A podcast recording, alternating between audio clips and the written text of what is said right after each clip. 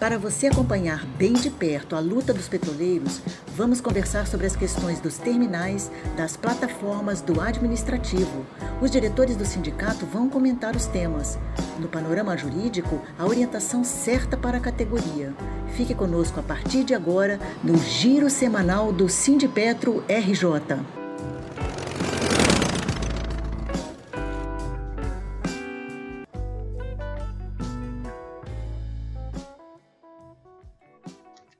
Olá, ouvintes, internautas. A gente está começando aqui mais um giro semanal.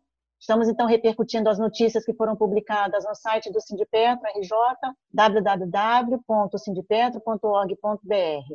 Começamos com a publicação que denuncia as ações de um gerente feitor no TABG, que ferem os princípios de liderança na Petrobras. O sindicato recebeu denúncias de que, no final do mês de junho, no dia 30, Enquanto almoçava no refeitório, um dos trabalhadores terceirizados utilizava uma camisa feita em homenagem ao antigo gerente de manutenção. Mas o gerente atual não gostou e exigiu uma punição ao trabalhador. A gente está aqui com a participação especial do Marcos Dias, que é trabalhador também lá no TABG, diretor do Sindipetra RJ, e vai fazer um comentário especial sobre essa notícia para a gente hoje. O trabalhador terceirizado, ele se valendo da, da sua liberdade de expressão, né, direito constitucional. Ele vestiu uma camisa, mandou fazer uma camisa em homenagem ao antigo gerente de manutenção do terminal, que era um gerente ali que o pessoal terceirizado gostava bastante. Aí, só que o gerente atual se sentiu ofendido com a situação, achou que era para ele, exclusivamente para ele. E foi, foi tirar satisfação com o trabalhador que estava almoçando. E o trabalhador falou que era uma homenagem ao antigo gerente e tal. Então, esse gerente atual foi lá, se dirigiu ao preposto lá da terceirizada e exigiu a punição do trabalhador, né? E, então, ele foi tomar um gancho de seis dias de suspensão E só não foi demitido, dizem, porque o, o gerente tentou demitir, tentou pedir, exigiu que fosse demitido, mas ele só não foi demitido porque ele era da CIPA e tal. Isso seria representa mais uma dificuldade lá para a demissão. Aí eles deram a, a terceirizada lá, a preposto deu uma suspensão, né? Mas o fato é que esse gerente de manutenção é um, é um gestor que é muito mal, muito mal visto no terminal, né? O pessoal não gosta, ele não se dá bem com, os, com todos os trabalhadores que a gente tem contato, entendeu? Com a gente, é, com outros trabalhadores da operação, todos da manutenção, pessoal terceirizado, o cara não se dá bem, ele implementa de forma eficaz esse, esse método de esse de aumento de produtividade que está vindo da, da, da, gestão da Petrobras, né? Então ele implementa isso com afinco. Ele implementou redução do, do, do tempo que o pessoal toma café da manhã, né? Se o pessoal tá passando ali dos 10 minutos, ele já vai lá, ele marca duro sobre isso, entendeu? É, uma série de outras questões sobre emissão de PT, ele implementou diversas mudanças sem o diálogo necessário com as partes e, e o fato que ele não se relaciona bem também com, com os outros, né? Com, é, a gente já tentou conversar com ele, ele fala uma coisa, faz outra, enfim. Não é confiável. A gente já já tentou pela via do diálogo, né? E para a gente, para o Sindipetro RJ, isso aí foi, foi o, o, a gota d'água, a suspensão desse trabalhador terceirizado. Por esse motivo foi a gota d'água. Para começar, que gerente da Petrobras ele não pode interferir em contrato de terceirizado. Isso aí é configura terceirização ilícita. Então ele não poderia jamais se dirigir ao preposto exigindo é, punição e ele já faz, é, é, ele é conhecido no terminal por, por ter esse tipo de atitude, de, de demonstrar, é, de interferir na organização interna da terceirizada, das terceirizadas. Então, é, é, isso aí só, só se junta ao longo rol de denúncias que a gente já, já recebeu desse, desse gerente atual. Né? Então, de lá, então o sindicato ele enviou ofício, ele tem aparecido no terminal, feito falações lá na portaria para levar é, esse acontecimento, para explicar para todos os trabalhadores, para envolver todo mundo no que está acontecendo, que a gente tem que proteger esse companheiro, entendeu? Dessa injustiça. E como foi esgotado o, o diálogo, a gente vai, a gente está exigindo, a gente passou a exigir a, a imediata saída desse gerente do terminal, a transferência dele para outro lugar que seja. Tá? Enquanto isso, os trabalhadores se dispuseram a fazer um ratatá para bancar esse, esse prejuízo dele, né, do companheiro terceirizado. E, e para fazer muitas camisas, mas muitas camisas exatamente igual a que o companheiro estava usando aí no dia do, do, do fato aí, ocorrido. E a gente vai distribuir isso a balde lá na portaria e todo mundo vai usar.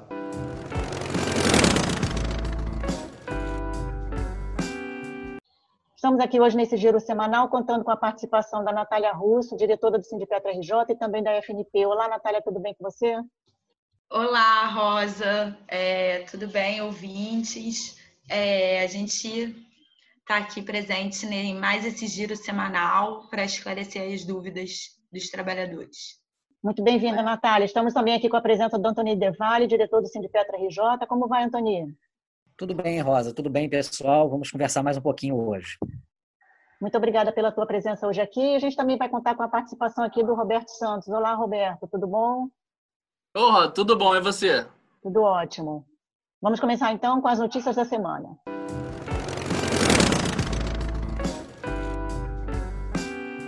Na segunda-feira, dia 13, divulgamos que o procurador do MPT reconheceu prática antissindical da atual gestão da Petrobras.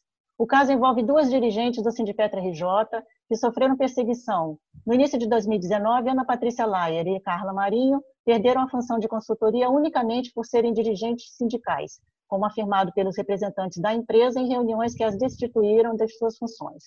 Em defesa das trabalhadoras, o setor jurídico do sindicato entrou com a ação. Antônio, pode comentar, por favor, essa questão né, de ter que se entrar com uma ação na justiça e justamente elas sofreram essa perseguição, né, como foi comprovado, porque elas já tinham sido aprovadas em 2018 né, e elas já estavam como dirigentes sindicais desde 2017.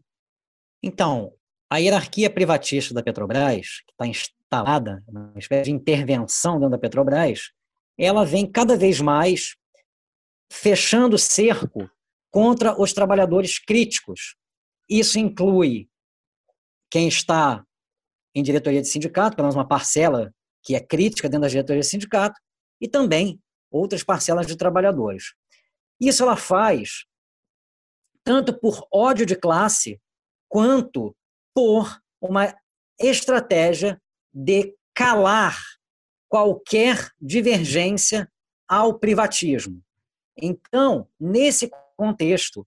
Nesse contexto, ela, que já vinha, já tinha dito, também é importante lembrarmos, a outra diretora do sindicato, a Moara, que não, que era é, é, na visão deles conflito de interesse. Depois eles até voltaram um pouco atrás em relação a isso, porque a gente demonstrou que não era exatamente, não é conflito de interesses, é, não é essa definição de conflito de interesse, que não poderia, na prática é o seguinte, a empresa está dizendo o seguinte, quem é da diretoria do sindicato não pode estar no RH.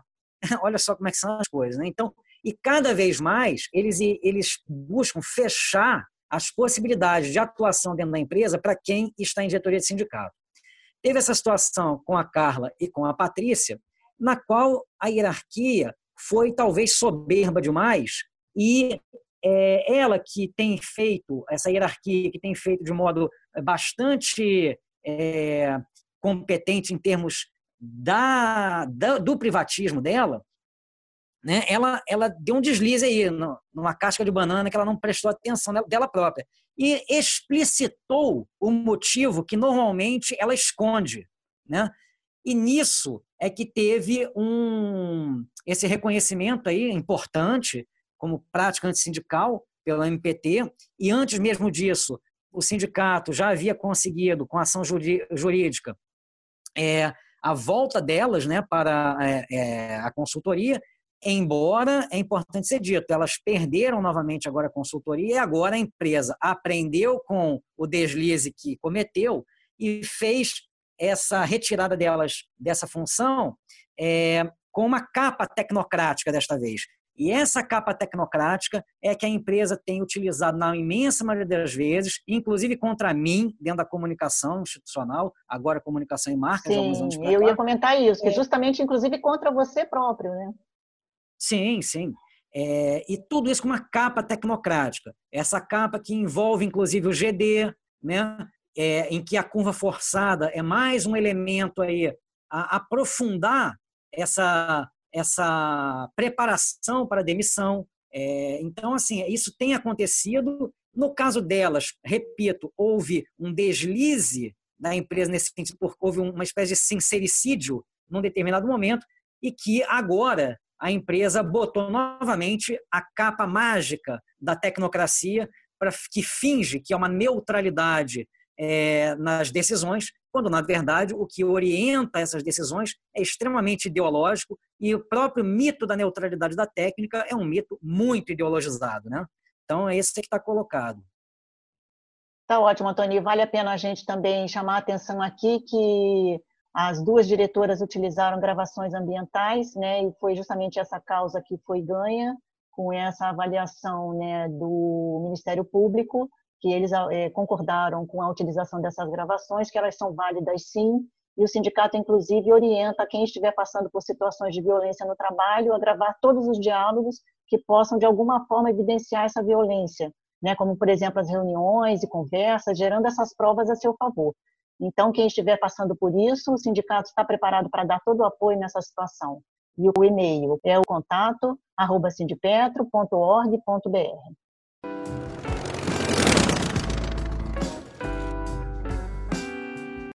Na terça-feira, dia 14, noticiamos que a Agência Nacional de Petróleo, ANP, e a Agência Nacional de Aviação Civil, ANAC, estão investigando a suspeita de adulteração de combustível de aviação importado dos Estados Unidos e distribuído no Brasil. A Petrobras foi obrigada a suspender a oferta porque tanques e peças de pequenas aeronaves sofreram danos e corrosões que podem ter sido causados por esse combustível importado. A gente está ressaltando aí que a BR Distribuidora foi privatizada pelo governo Bolsonaro e ela, inclusive, aí suspendeu essa comercialização desse produto importado. Porque a Petrobras é a sua única fornecedora. E é a Petrobras quem está hoje importando esse produto. Curiosamente, ela vem propagando através da gestão Roberto Castelo Branco a redução da produção nas refinarias, que justamente ela está aí querendo na lista do Paulo Guedes para privatização. Roberto Santos. É, e, o complicado na situação que a gente produz, né, que é a ver as próprias refinarias, a Reduc produz QAV e, e assim, qual seria a necessidade de, de importar né, esse, esse QAV? Então, é realmente, você vê que, que a gestão da empresa não está voltada para justamente eles gostam de falar, né, que a gestão, não sei o que, coisa e tal, não é nada, eles querem é, é, é minar a empresa, quer passar a empresa para para interesses estrangeiros, então nem aí para o interesse nacional, para a indústria nacional.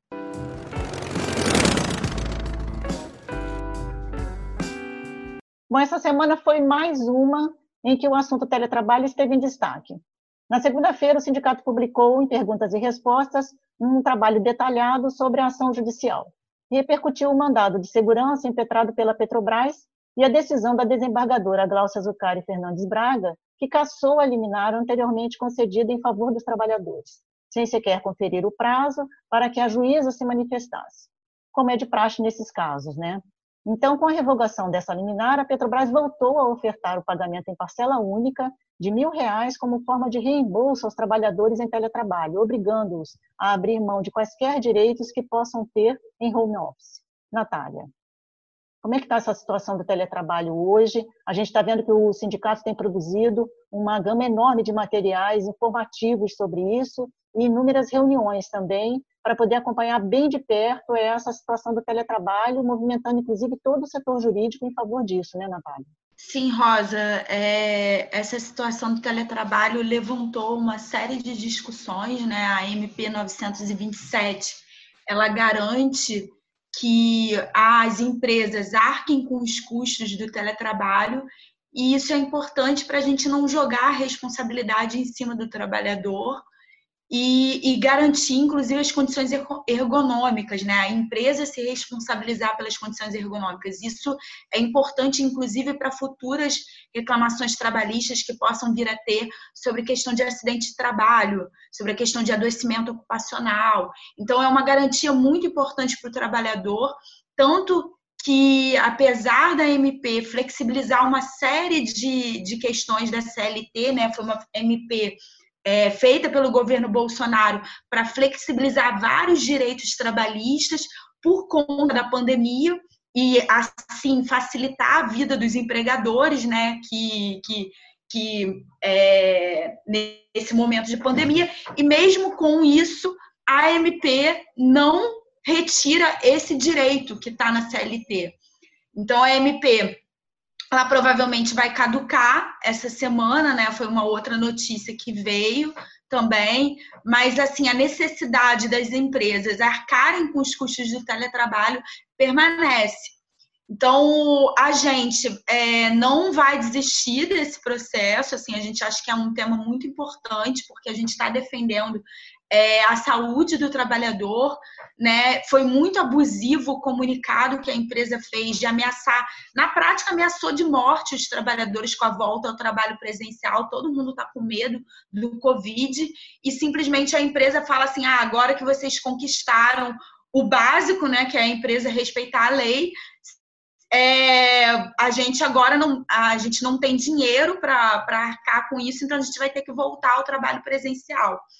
Só que, na verdade, esse negócio de que a empresa dizer que não tem dinheiro para fazer isso é um absurdo, né? Cada prédio entregue da empresa é uma economia de, de bilhões, de, é uma economia gigante, e, e não faz sentido a empresa alegar que não tem dinheiro para arcar com esses custos, até porque, é, mesmo arcando com esses custos, é muito mais barato para a empresa o teletrabalho. Sem falar no, nas no, no risco de acidente de trabalho que, que tem de doença ocupacional é, quando você coloca de novo todo mundo para o presencial. Então, assim, o que, que a gente está dizendo aí para os trabalhadores? É que a gente vai seguir nesse processo da ação. A empresa fez um mandato de segurança, é, venceu esse mandato de segurança, mas a gente ainda vai se manifestar nesse processo e vamos seguir com esse processo. Em relação ao, ao clique, né, que a empresa abriu de novo e aos mil reais oferecidos, a gente ressalta que a gente em nenhum momento a gente se colocou contra esses mil reais ou mesmo é, contra o teletrabalho de forma alguma. A gente, a gente inclusive se manifestou na ação dizendo que o problema desses, desses mil reais é que ele vinha de um termo que era um termo que é um termo abusivo e a empresa não retirou esse termo abusivo, então, portanto, era é, complicado a empresa exigir que assinasse esse termo para conseguir esses mil reais. E a gente alega também que é insuficiente, né? Porque os mil reais ele, ele vem com esse termo que quita tanto qualquer passivo anterior como passivo futuro. Então é algo bastante abusivo e vem com um termo também que coloca toda a, a prerrogativa de dizer qual é a, o melhor momento de se voltar ao trabalho presencial na mão da empresa. Isso a gente também alegou que era abusivo, porque, na verdade, quem tenha o poder, num momento de pandemia, de dizer se a gente pode retornar ao trabalho presencial ou não, é são os órgãos de saúde, né? São, é a OMS, por exemplo.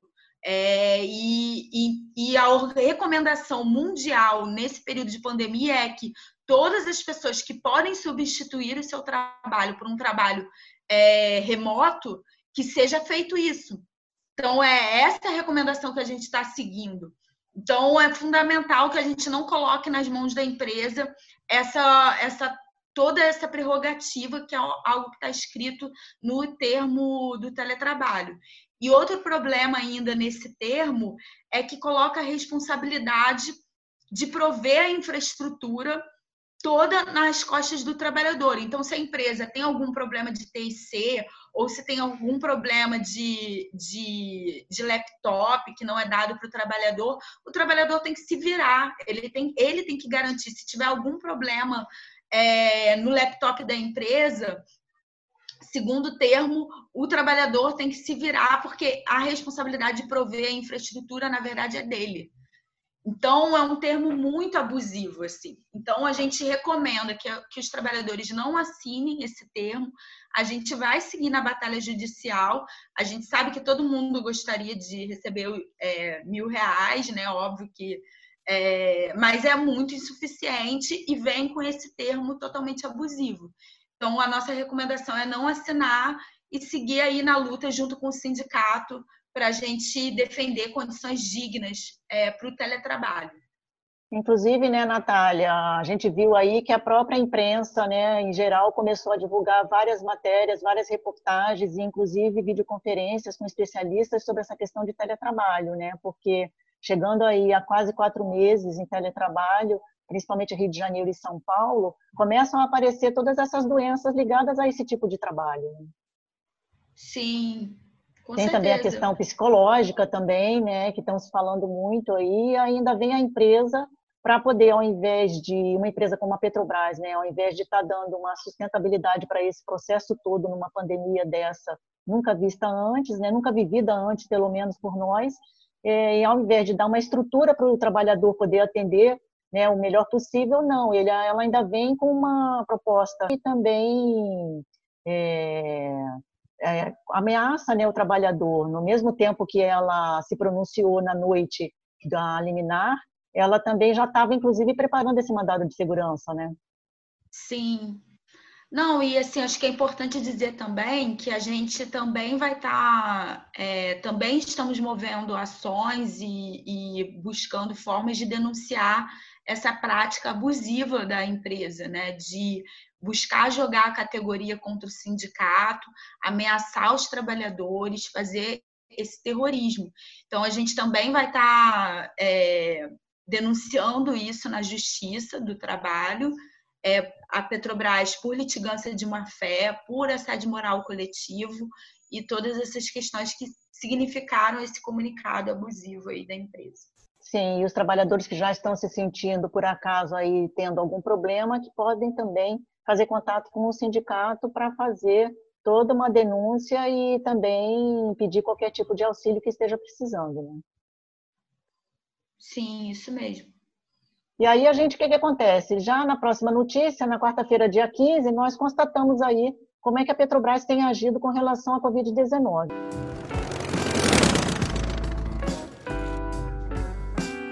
Ela realizou nos últimos dias um aumento do POB, que é o People On Board, em todas as plataformas, chegando ao número absurdo de 140 embarcados. Ou seja, em alguns casos, isso significou a ocupação total da plataforma. Plataformas, inclusive, que a gente viu aí registrando saída né, de 40, 50 petroleiros infectados, justamente porque a empresa não tomou as medidas necessárias, né, medidas mínimas adotadas, que deveriam ter sido adotadas e que contaminaram essas pessoas, que inclusive desembarcados que foram para casa, contaminando toda uma população da região e inclusive seus familiares. Ou seja, o distanciamento, camarotes com lotação parcial e outras medidas de proteção se tornaram um passado para a empresa.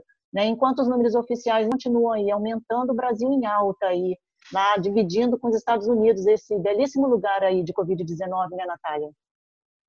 Sim, Rosa, é, essa questão da, das nossas plataformas assim está bem crítico. É, a, os trabalhadores, né, estão é, com escalas diferentes, estão se, se desdobrando para cumprir aí o seu papel no país, né, de abastecer o, o país com o petróleo, né, produzindo, com, gerando todos os nossos produtos. E em escalas estafantes, que é essa escala aí, né? Antes era 14 dias de trabalho e 21 de folga, e agora passou a ser 21 dias de trabalho e 21 dias de folga. Isso para quem está embarcado sob uma, sob uma pressão e o estresse forte, né, no meio de uma pandemia, preocupado porque a Petrobras não, não cumpre um requisito básico, que é o requisito da Anvisa, de testar todo mundo no desembarque, né, e a Petrobras não cumpre isso. Então, é, coloca as famílias desses trabalhadores em risco. Então, eles embarcam preocupados, preocupados com a família, desembarcam preocupados com a família. Então, toda essa situação de estresse, tendo que trabalhar numa jornada é, superior, né, numa jornada mais extensa, mais estafante. Então, está cada vez mais crítico. E, ao mesmo tempo que a empresa fez essa série de mudanças na jornada e mantém essas mudanças, ela agora finge que não está tendo pandemia, porque voltou o número de, de POB normal, então, os camarotes estão é, na, mesma, na mesma quantidade de pessoas, os refeitórios, o, toda a ocupação da plataforma está como se não tivesse pandemia, mas as medidas de resiliência, né, como foi chamado, é, que são medidas de ataque à jornada do trabalhador, aos direitos dos trabalhadores, isso se mantém, é, como se tivesse pandemia. Então, é, é muito complicado, né? A empresa está nessa posição totalmente incoerente e, e buscar impor um novo normal com uma, com uma redução drástica de um direito do trabalhador sem sequer negociar com o sindicato ou mesmo fazer um acordo individual. Não teve na, nenhum tipo de negociação e nenhum tipo de acordo. Então, é um absurdo, o sindicato também está protestando em relação a isso. É lamentável. Roberto, quer fazer algum comentário com relação a esse tema? É, completando o que a Natália falou aí, né? É, é justamente o que a gente vem falando em alguns programas, né? Algumas atividades que a gente vai fazendo. É a gestão da empresa totalmente alinhada com o governo Bolsonaro, né? É, o que a Natália falou é, é, é verdade mesmo, né? Assim, para algumas coisas tem pandemia, para outras não tem, né? É só porque o que convém para o governo e para hierarquia da empresa. Nessa questão do, do, do POB, a gente estava questionando, por exemplo, né, assim, é, aquela coisa que desde março a gente vem falando, né? É, o que, que, é essencial? O que, que é essencial para a população? As plataformas estão batendo recorde né, de, de, de produção e, e, será que isso daí é essencial? Será que é essencial exportar petróleo? Né? A gente já, já fez esses questionamentos né? algumas vezes. E aí, eu não sei até se a Natália vai querer depois falar mais alguma coisa, que a gente teve uma reunião na quarta-feira, é, a gente falou com o representante da plataforma, com o representante do Ministério do Trabalho, ex-Ministério do Trabalho, né? É difícil falar Ministério da Economia, a pessoa não vai nem entender, pô, mas não tem nada a ver, né? Mas agora é economia. E, e aí, numa parte da reunião, a gente tratou sobre a ocupação de, de, de camarotes, é, camarotes provisórios, né? E assim, aí vem a ideia, não, eles querem usar o camarote provisório. Não, beleza, então é para distribuir as pessoas, né? Para não ficar todo mundo no camarote.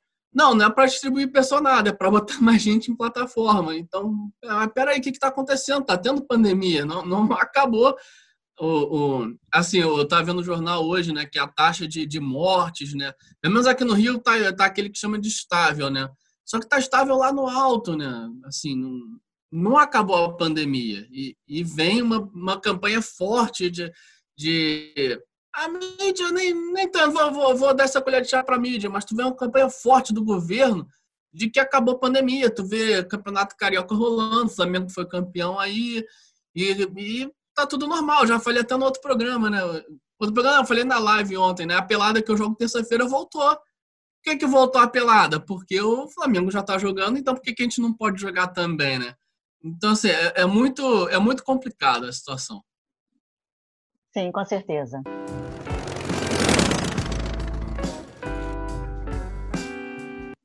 Bom, aí nessa esteira aí do Roberto Castelo Branco, a gente continua aqui agora falando de privatização, né? Os trabalhadores da Petrobras Biocombustíveis estão se organizando para combater a venda da empresa, que foi anunciada no início desse mês pela gestão bolsonarista do Castelo Branco.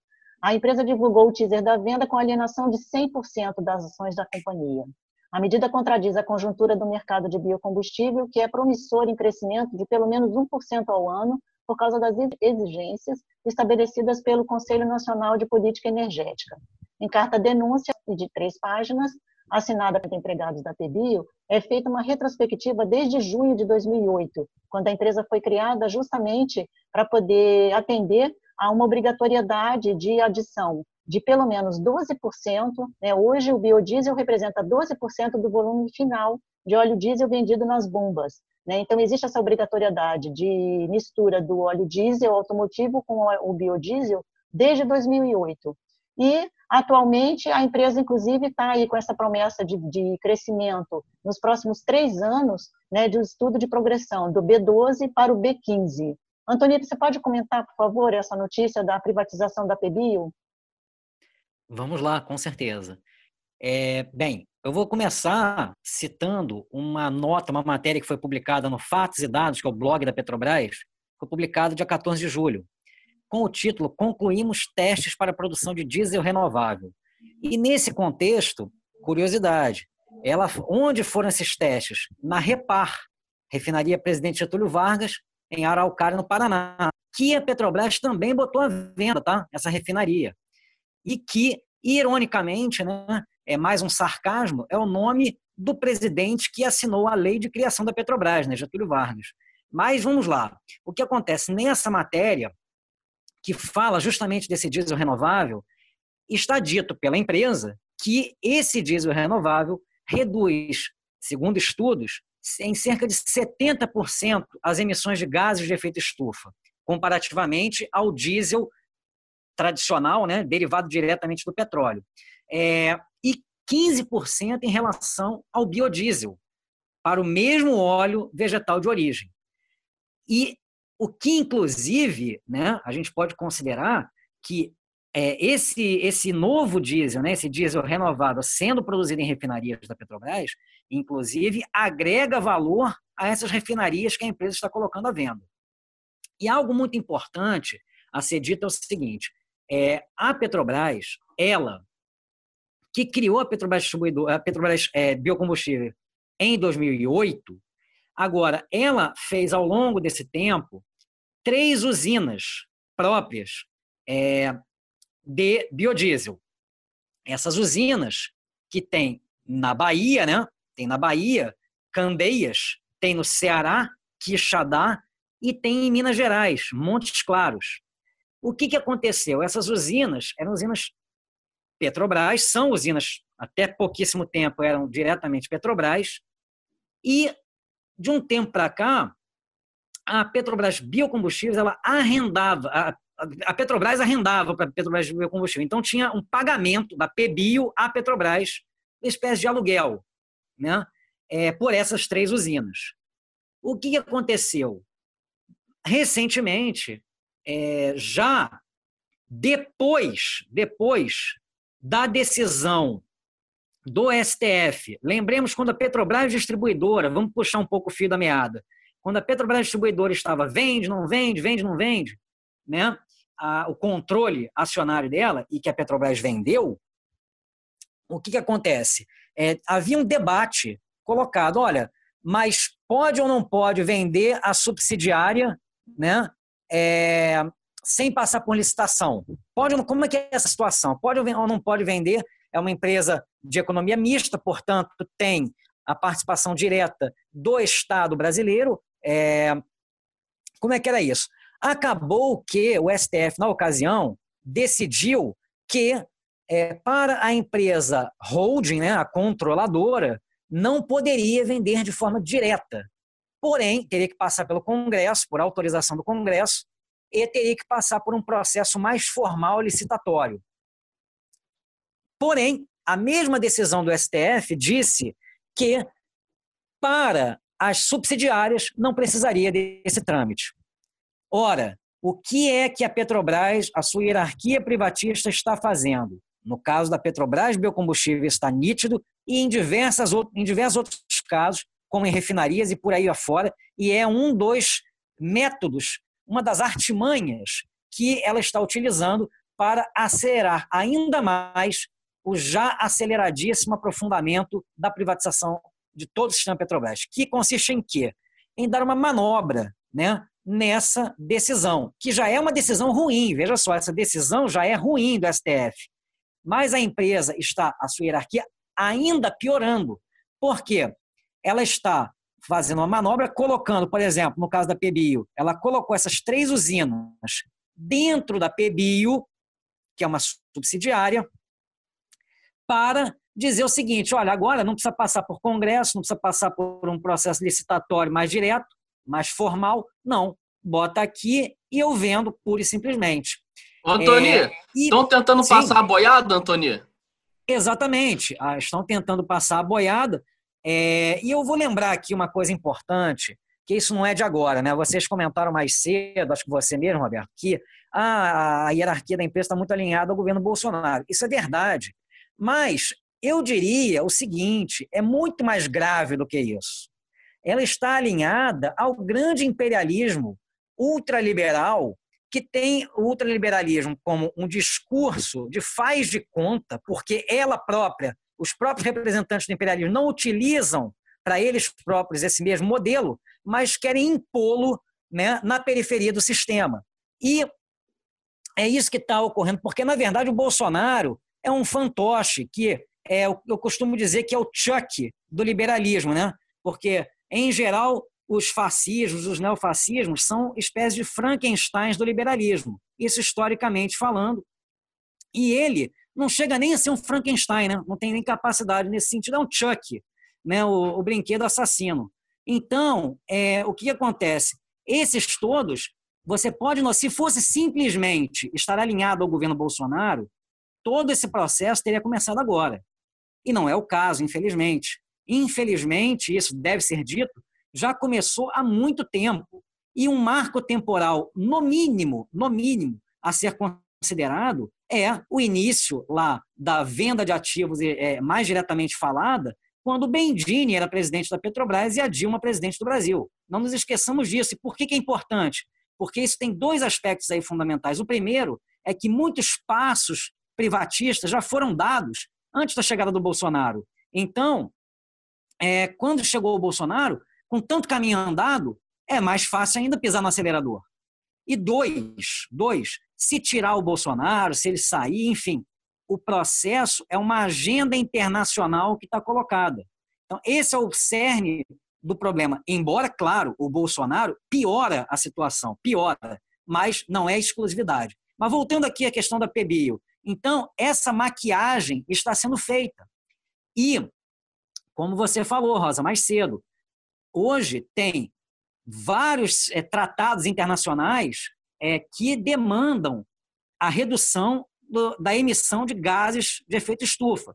E isso tem selos que é, significam é, possibilidade das empresas captarem é, empréstimos a custos menores, juros menores, e, e etc. Né? Além, obviamente, é, da percepção junto ao público. Né? Tudo isso é fundamental. E nesse sentido, mais uma vez, está querendo passar a boiada, passar a boiada, fazendo inclusive manobra nisso que já era uma decisão ruim e que eles estão piorando a decisão do STF. Uma decisão que, diga-se de passagem, está sendo é, é, cobrada, cobrada é, do STF até, até veja só, é tão absurdo que até o Congresso está cobrando isso do STF. Roberto Santos.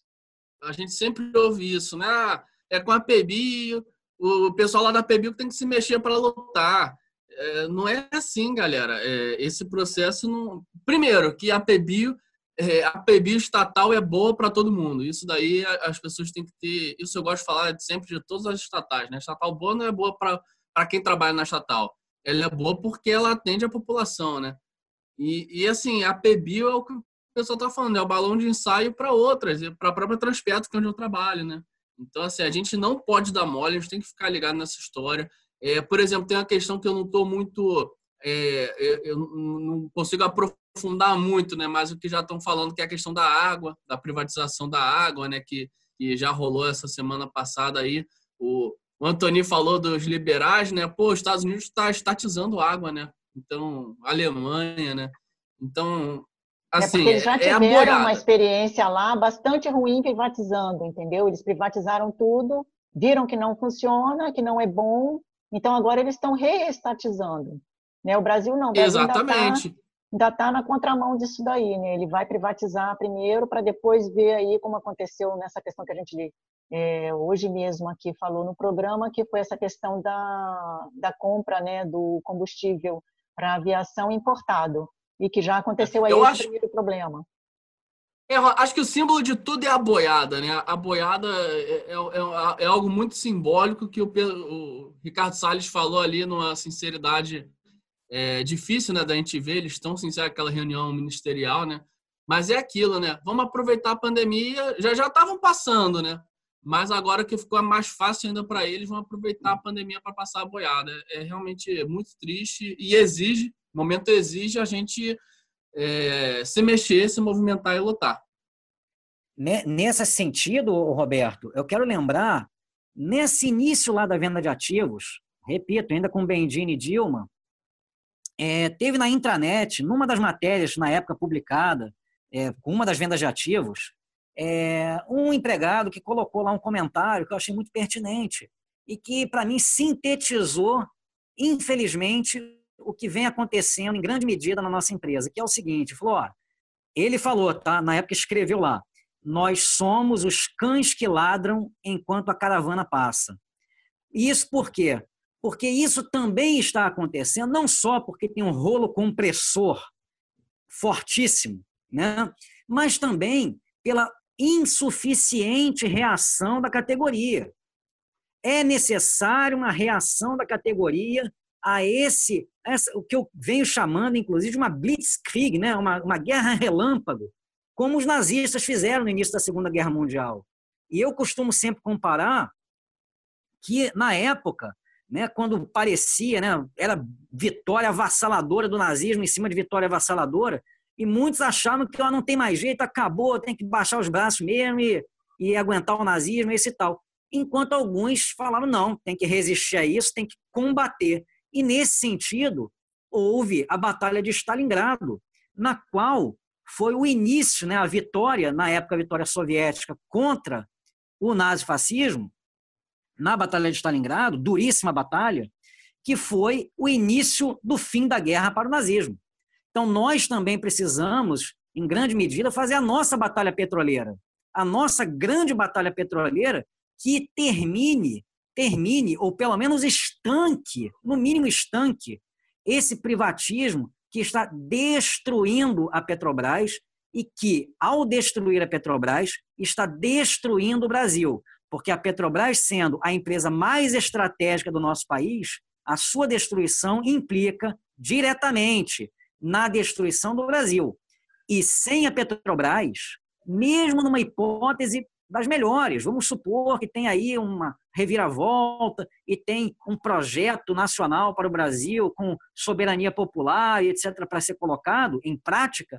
Bem, de que ferramentas vai poder dispor com uma Petrobras arrebentada e privatizada e mais desnacionalizada? Tudo isso tem que ser levado em conta, não só para agora, mas para depois. Então, essa batalha e o engajamento de cada petroleira e de cada petroleiro nessa luta é fundamental.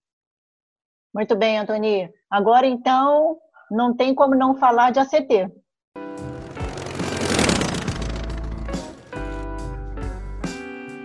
O que, que a Federação Nacional dos Petroleiros está achando dessa nova proposta da empresa, Natália, e dessa política de negociação do acordo coletivo de trabalho em plena pandemia?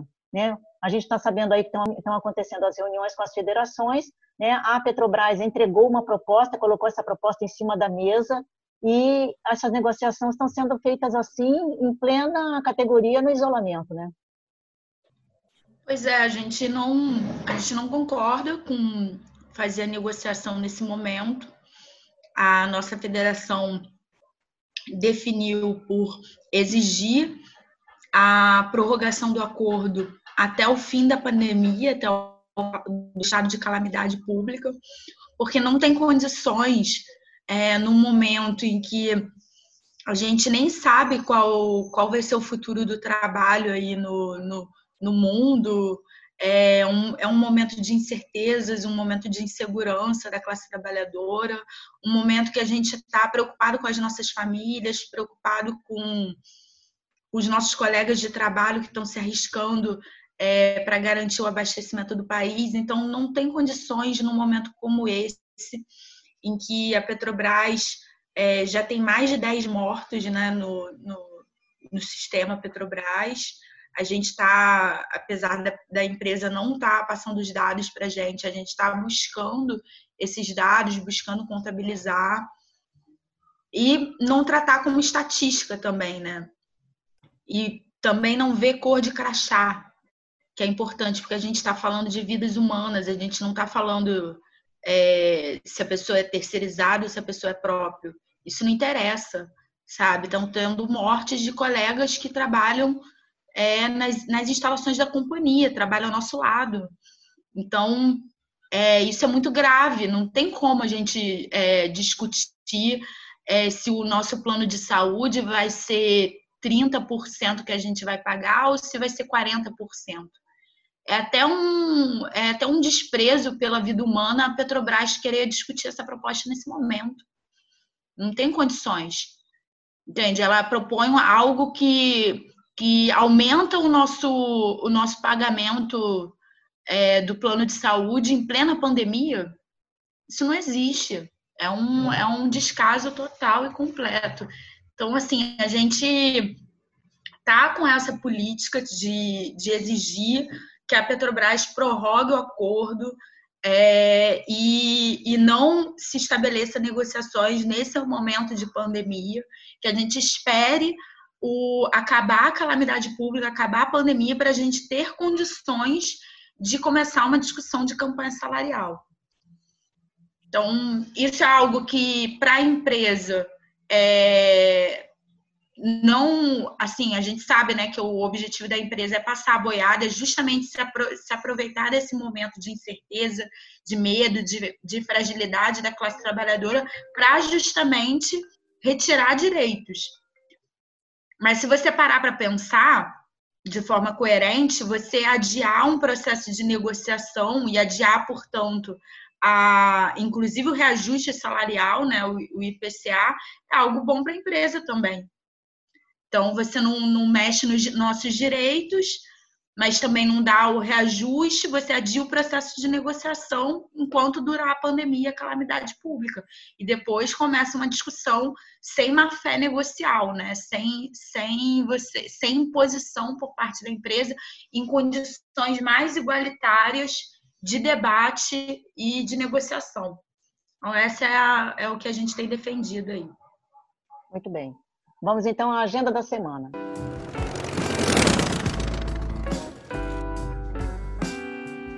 Na terça-feira, dia 21, às 9 da manhã, tem CIPA no TBIG. Também na terça-feira, às 10 da manhã, reunião da CIPA no Edicem. Na terça-feira, dia 21, às 7 da noite, muito interessante, vai acontecer a plenária estadual do Fora Bolsonaro. E no fim de semana, nos dias 18 e 19, é importantíssima a participação da FNP na Assembleia Mundial da Amazônia. Natália, um minutinho para você comentar essa participação, por favor. Então, a gente definiu por participar dessa Assembleia Mundial, até porque a gente sabe que é, a Petrobras está querendo vender, né, anunciou recentemente a venda do campo terrestre de Urucu, que é o maior campo terrestre é, de petróleo que a Petrobras tem. É um campo que fornece um petróleo leve que é muito é, é muito interessante para a empresa que vai comprar e que tem toda a logística também da Petrobras né, na Amazônia. Uma logística que foi construída em mais de 30 anos, em que tem a expertise Petrobras para isso. E muito nos, nos preocupa é, o quanto essa venda, essa privatização é, pode é, significar de risco para a Amazônia. A gente viu o que aconteceu na, na Vale do Rio Doce, é, Brumadinho e Mariana são exemplos é, da catástrofe que pode acontecer com uma, uma privatização. Então, o lucro não pode estar acima da, da defesa da biodiversidade, da floresta, da, dos povos ribeirinhos, dos povos indígenas que habitam essa região. E a Petrobras sempre teve muita responsabilidade com isso. É uma empresa estatal, é uma empresa que tem dados é, mais transparentes por ser uma, uma empresa estatal, tem exigências diferentes. Então, é, é fundamental que esse campo siga nas mãos da Petrobras e a gente defenda é, uma Petrobras com responsabilidade ambiental e que, e que esteja a serviço do povo é, daquela região. Tá ótimo. Na quarta-feira, dia 22, às 11 da manhã, tem CIPA, reunião da CIPA na Franap. Também na quarta-feira, às 5h30, tem a live da FNP Imperdível. Essas lives estão sendo organizadas semanalmente já justamente para discutir todas as questões relativas ao ACT. Às 5h30, quarta-feira, não perca a live da FNP nos seus sindicatos. No sábado, dia 25, os entregadores de aplicativos fazem mais uma paralisação. É importantíssimo que todos participem, não fazendo os pedidos justamente nesse dia para que cause prejuízo aí a quem está explorando a mão de obra desses trabalhadores que estão aí como serviço essencial desde o início do isolamento, sem condições de trabalho adequadas, principalmente as proteções com relação à Covid-19. Então, no sábado, dia 25, é dia do break dos EPs. No sábado, dia 11, e na quinta-feira, dia 16 dessa semana, a campanha Solidariedade Petroleira desenvolveu duas importantíssimas ações e tem toda uma agenda de programação de ações junto à categoria e junto também à sociedade em geral. Queria, Antônio, para a gente encerrar nosso programa, que você fizesse um comentário sobre a campanha, sobre as ações que já aconteceram e o que se tem aí pela frente, por favor. Então, nós temos, desde o início da pandemia, feito um trabalho que tem um lado de solidariedade e tem um lado de divulgação e busca de envolvimento de outros setores da sociedade na luta contra a privatização do sistema Petrobras. E, nesse contexto, além de ajudas é, financeiras a algumas instituições, é, nós também temos feito um trabalho de entrega de cestas básicas, né? e uma parte das cestas básicas nós temos comprado também de movimentos de pequenos agricultores, o que é, tem os dois lados, né? Na verdade, a gente ajuda quem vai receber e ajuda de quem a gente comprou, né? E, e em vez de comprar só do mercado capitalista, é, então esse é um aspecto. E também de botijões de gás de cozinha, GLP, é, que nesse contexto específico a gente tem buscado é, debater com o, as populações, notadamente de favelas, nas quais a gente tem ido. A gente foi no sábado no Morro da Formiga, na Tijuca, e ontem no Complexo de Favelas no Andaraí, com a campanha do gás, e a gente tem buscado debater como que, e as famílias sentem isso no seu dia a dia, né? É, especialmente as famílias mais pobres, sentem como o preço do gás aumentou muito nos últimos anos. Muito. E que uma parte fundamental da explicação não é a única parte, mas é uma parte fundamental da explicação, é a principal parte, é a política de preços para derivados adotada pela hierarquia da Petrobras, a hierarquia privatista da Petrobras, mais uma vez eu sublinho, e eu não gosto de chamar de gestão, tá? Da Petrobras, é importante dizer isso. Eu chamo de hierarquia, porque gestão é justamente uma palavra que a hierarquia quer que seja dita para parecer algo mais neutro. é uma coisa, uma gestão, está fazendo aqui. Não, não é uma gestão, é uma hierarquia, está, se coloca acima dos demais e é uma hierarquia privatista. Então, essa hierarquia privatista, aí, no mínimo, tá? considerando, no mínimo, porque já havia desde a Graça Foster, lembremos, estudos e, e alguns passos nesse sentido, mas de um modo categórico, desde o Pedro Parente. Desde o Pedro Parente, que isso está colocado, é, é, e aí já com o Temer, né, como presidente do Brasil, é, no conspirador Temer, nesse contexto que foi essa nova política de preços, que atrela os preços dos derivados aqui no Brasil, mesmo o Brasil, a Petrobras, sobretudo, tendo todo um parque industrial capaz de produzi-los, né? todos esses derivados, o, GLP, por exemplo, o gás de cozinha, mas atrela os seus preços aos preços internacionais, notadamente, vamos lá, a cotação do petróleo a cotação do dólar e somando a isso, somando a isso, os custos de importação. Ora, se o Brasil produz esses produtos, para que utilizar essa metodologia? Né? Então, assim, na nossa avaliação, o principal motivo para que a hierarquia privatista tenha colocado essa nova política de preços dos derivados, que incide, por exemplo, no bujão de gás, encarecendo imensamente. Hoje tem muito botijão sendo vendido a 100 reais. O que para uma mais, família. Viu? Ou mais, eu tenho mais notícia até, de acima de 100 reais. Sim, sim, mas eu estou colocando como uma média, né? É, então, o que acontece? É, tem, para uma família pobre, moradora de favela, isso é muito caro. Já é caro em geral, mas é muito caro num caso desse. E, e é, é, o que, que acontece? O motivo, na nossa avaliação, é o seguinte: é para facilitar a privatização de modo mais geral, e em especial das refinarias e de outras subsidiárias como Liquigás, por exemplo, é, distribuidora de gás. É, é, então, assim, ao facilitar isso, que é justamente o que a, o que a Petrobras, a sua hierarquia está fazendo, essa política de preço ela casa muito bem com esse objetivo estratégico que é anti-estratégico para o Brasil. Né? É, um, é um objetivo estratégico para transnacionais estrangeiras, para estados estrangeiros, porém é uma estratégia anti-Brasil e anti-povo brasileiro. Então a gente tem feito esse trabalho, a gente vai continuar, é, já tem várias ações que a gente está planejando aí, é, não tem ainda data, mas a gente está planejando várias para as próximas semanas, né? E a gente pede, eu quero aqui ressaltar isso, o sindicato está botando o dinheiro, que obviamente é o dinheiro da categoria, né, o dinheiro que chega para o sindicato, mas o dinheiro, digamos assim, administrado pela diretoria do sindicato.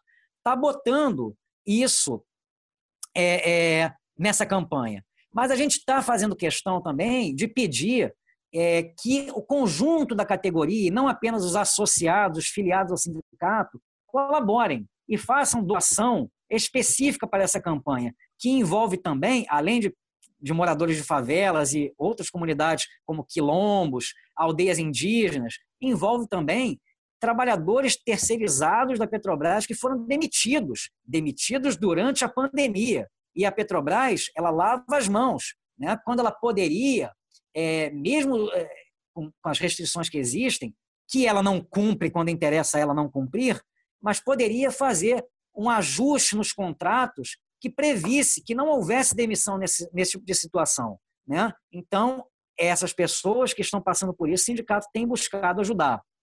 E repito, como eu falei no início, fazendo também todo esse debate sobre a política de preços e sobre o que significa a privatização da Petrobras para o povão. É isso que está colocado que a gente está falando. Então, para isso, a gente vai continuar ajudando e a gente solicita, mais uma vez, que o conjunto da categoria, mesmo quem não é filiado ao sindicato, possa contribuir é, é, especificamente para essa campanha. Muito bem, Antônio. A gente está colocando aí no texto descritivo dessa publicação todo o contato, né, a conta bancária e tudo mais para vocês interessados em estarem ajudando com qualquer quantia, né, tem uma conta específica para isso. Há também o contato é, de e-mail e telefone da campanha, né, dos diretores que estão envolvidos aí com essa campanha. Eu quero agradecer aqui hoje a presença bastante interessante né, desse áudio que o diretor Marcos Dias enviou para colaborar com o programa sobre a primeira matéria desse giro semanal. Queria agradecer ao Marcos Dias por essa participação. Agradeço aqui a presença da Natália Russo, diretora do Sindipetra RJ e também da FNP, do diretor Antoni Devalle, diretor do Sindipetra RJ, e também do diretor Roberto Santos, que trabalha no TABG e é diretor do Sindipetra RJ. Eu agradeço a audiência, peço que compartilhem. Esse programa está disponível no site do Sindipetro, www.sindipetro.org.br e também no Spotify Rádio Petroleira. Um abraço e até a próxima. Os temas que mais repercutiram na Semana dos Petroleiros você acompanha aqui no Giro Semanal do Sindipetro RJ, uma nova edição todas as sextas. Ouça e compartilhe.